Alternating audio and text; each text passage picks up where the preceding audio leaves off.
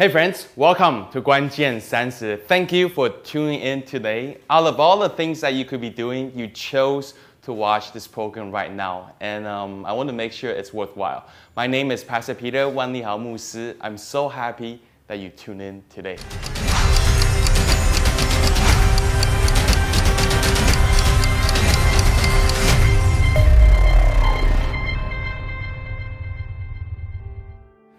Today I want to talk to you a little bit about marriage. I've been married for, uh, I don't remember how long, but I think it's quite a long time. We've been married about 10 years now, and I want to share with you a little bit about my proposal. Um, I've been dating my wife, Peggy, at that time for a few years now. And I knew I wanted to marry her, so I had everything ready. I had the perfect night planned out. I bought the ring, I had a dinner, a nice dinner plan. We went to the, uh, the only restaurant we could afford at the time, uh, Cheesecake Factory in Tulsa, Oklahoma. And we went there for dinner. That night we had a, a great dinner. At the end of the dinner, we went uh, to this beautiful uh, lake. And by the lake, beside that lake, I shared with her how much she meant to me and how much I love her. And, um, and I took out the ring and asked her to, to marry me. And she said yes. And it was such a wonderful night. Um, but right after the proposal came the wedding planning. And if you have ever done any wedding planning, you know how stressful it can be. During the wedding planning part, we had just moved to Taiwan. And so we were planning everything in a country that we're not very familiar with. Um, but at that time, uh, it was getting so stressful that both of us um, were, were, just yelling at each other a lot and, and were very unhappy at a few things. So, how can something that's meant to be so beautiful become so stressful? See, this is true in marriage too. God designed marriage not to stress you out, but to be one of the greatest blessings in life. So, oftentimes we actually lost hope in marriage. We say things like, happy marriage was only possible in the past because it was a simpler time, but the world has changed.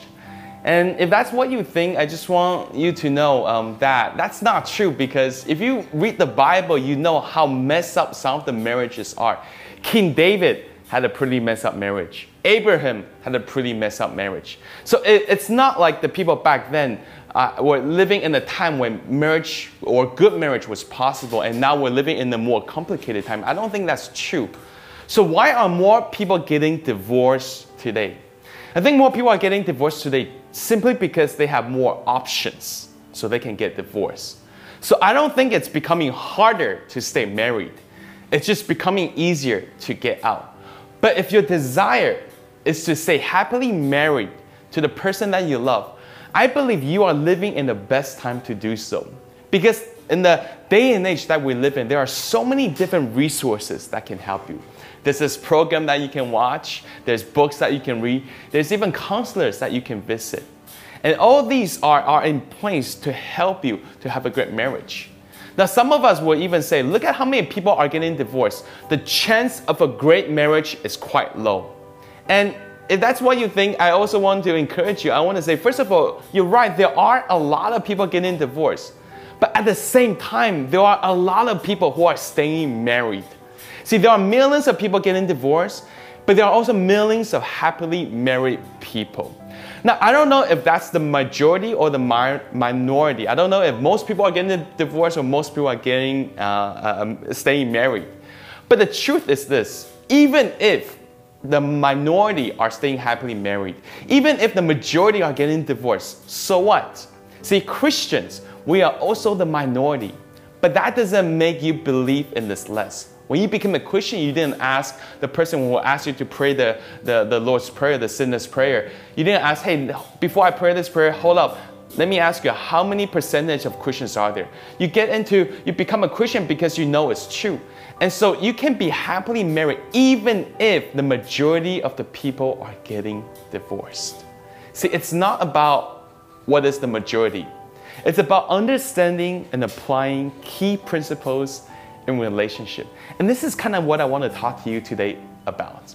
So what so what is something that that that can happen in marriage that can turn a good marriage into a bad one? It's always this. It's always when we becomes me in marriage. You see, something happens when two people get married. When two people get married, they become one. Ephesians chapter 5, 28, the Apostle Paul puts it this way. He says, In the same way, husbands ought to love their wives as their own bodies. He who loves his wife loves himself. After all, no one ever hates their own body, but they feed and care for their body, just as Christ does the church. For we are members of his body.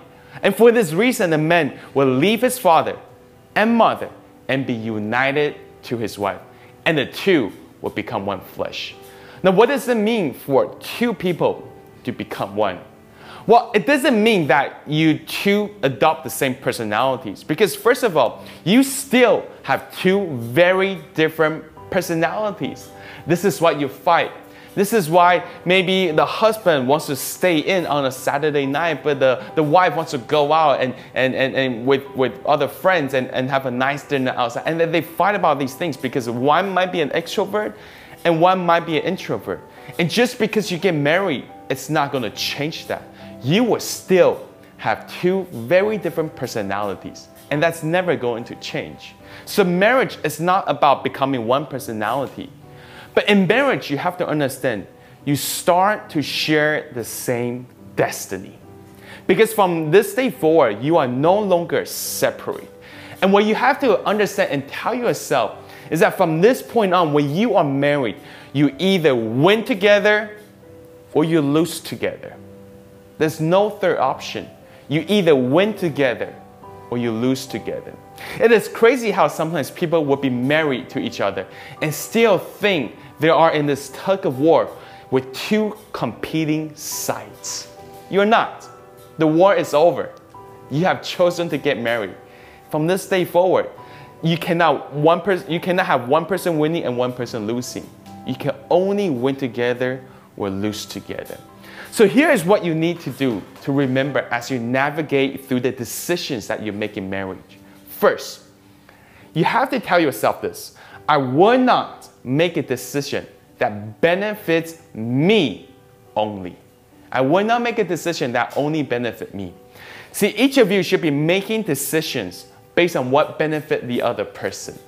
When you are married, um, what God created this covenant relationship so beautifully because God wants both sides, the husband and the wife, to think, what can I do today to bless my wife? Or what can I do today to bless my husband? See, in a covenant relationship, when two people are thinking of the other person, both people get blessed. But in a covenant relationship, if both people are only thinking about themselves, then nobody gets blessed. So from this day forward, make decisions that benefit the other person. But you also have to tell yourself this I will not make a decision that will harm my spouse. I will not make a decision that will harm my husband or my wife. Because, like Paul said, you are now one body. See, when, when you are one body, you cannot hurt yourself and think that you yourself will not get hurt. Imagine a hand getting mad at the head. And the hand thinks to the head, You think you're so pretty. All that makeup and stuff. I'm gonna choke the neck just to make sure you don't get any oxygen. Guess what happens if the oxygen is cut off? The hand dies too. Why?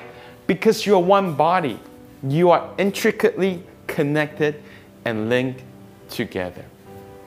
And so remember this in marriage, never let we becomes me. Always think for the other person. Think on behalf of another person. Think for the other person. Make decisions that benefit the other person. Years ago, somebody taught me this. He said, 家是讲爱的地方，不是讲道理的地方.